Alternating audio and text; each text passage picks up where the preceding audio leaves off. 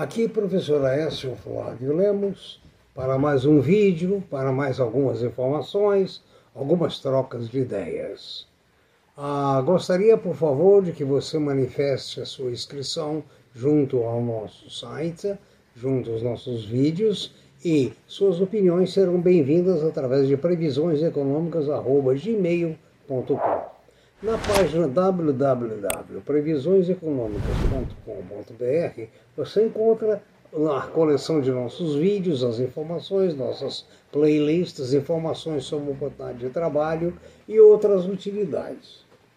Ah, eu gostaria muito de sempre falar sobre algum herói brasileiro, mas é, tá difícil, tá difícil. Os grandes heróis que eu conheci, eu já citei aqui, Castelo Branco, Ernest Geisel, Juscelino Kubitschek ah, e alguns outros. É, Itamar Franco, um, um simples mineiro que fez um bom governo, um governo honesto.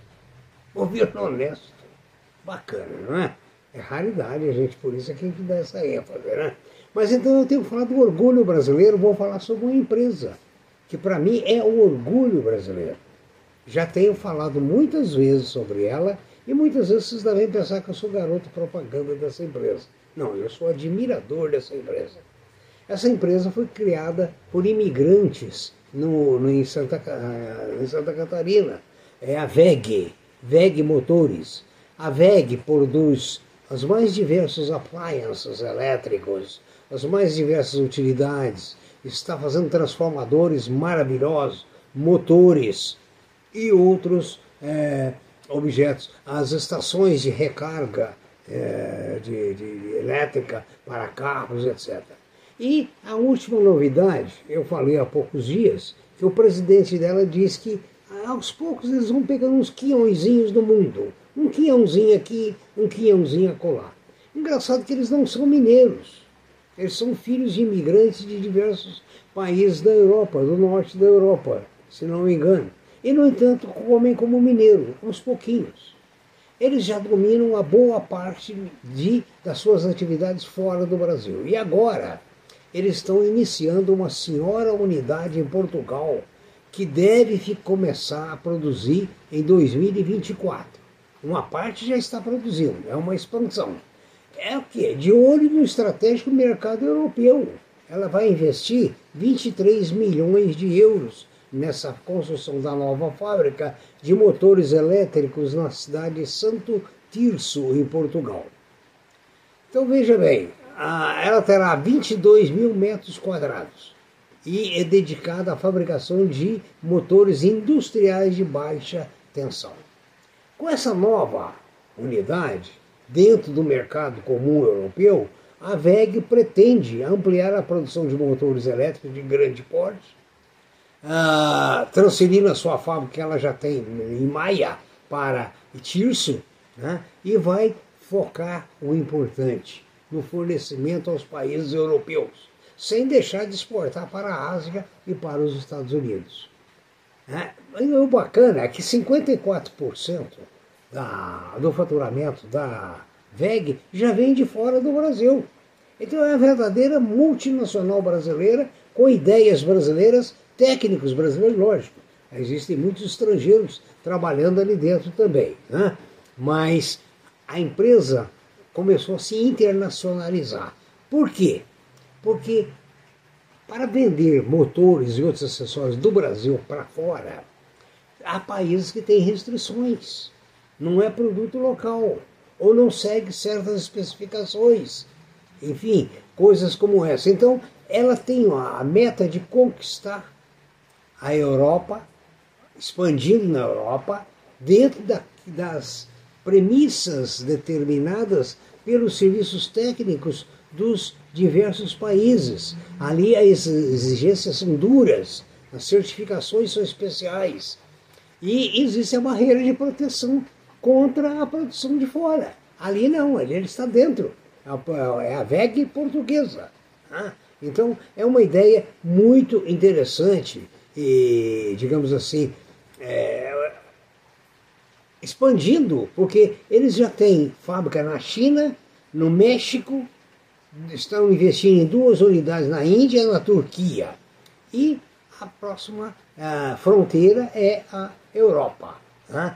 Portugal é o próximo gargalo para atender o mercado europeu, que vem crescendo muito nos últimos anos com os investimentos e estímulo à economia. Entende? E eles estão tendo dificuldade já de fornecer peças, partes, motores saindo do Brasil. Por isso que é preciso dessas unidades lá fora. E essas unidades garantem um faturamento em moeda forte.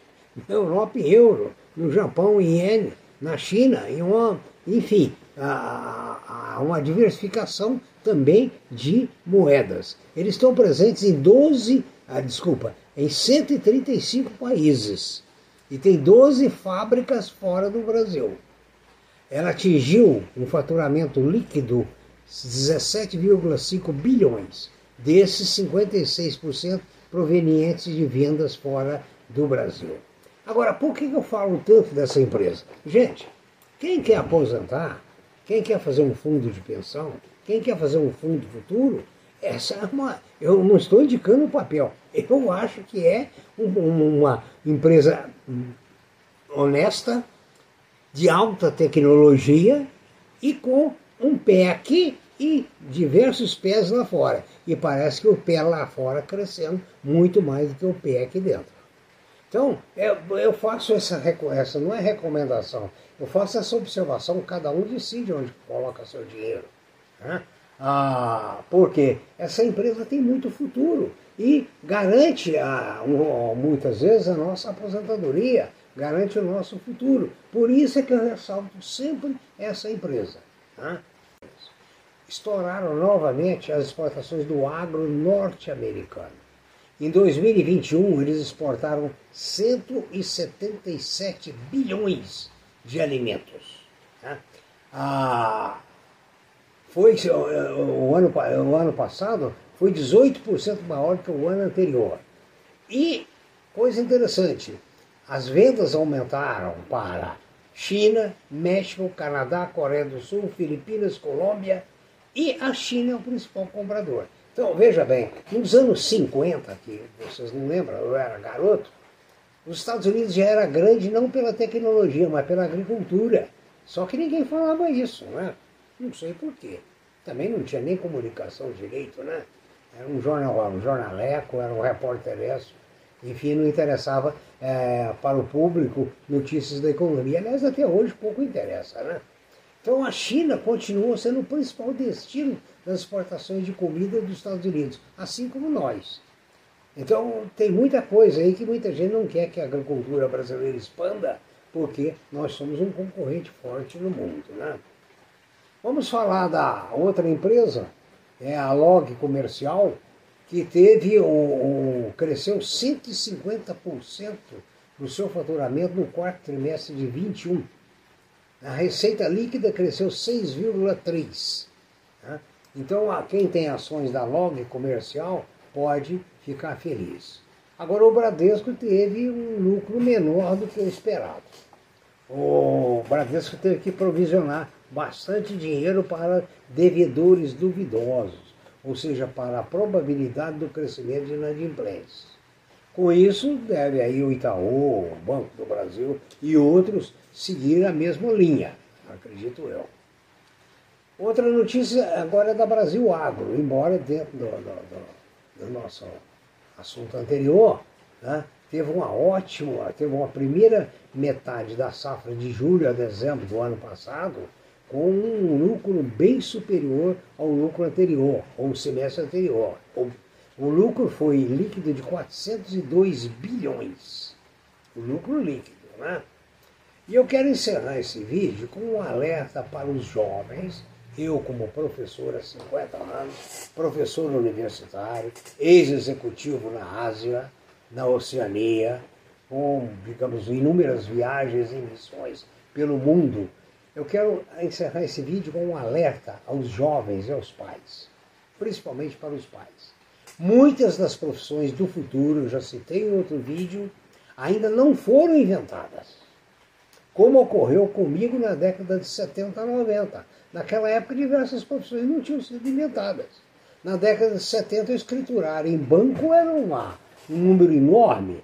Hoje, você faz tudo pelo laptop, pelo computador. Acabou essa função. E, assim outras. Né? Quem produzia chapéu também. Né?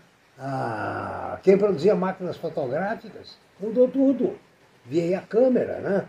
E eu posso dizer, como ex-coordenador de uma grande universidade por 18 anos, que eu sugiro um grande comprometimento nos estudos, focando matemática, leitura e compreensão.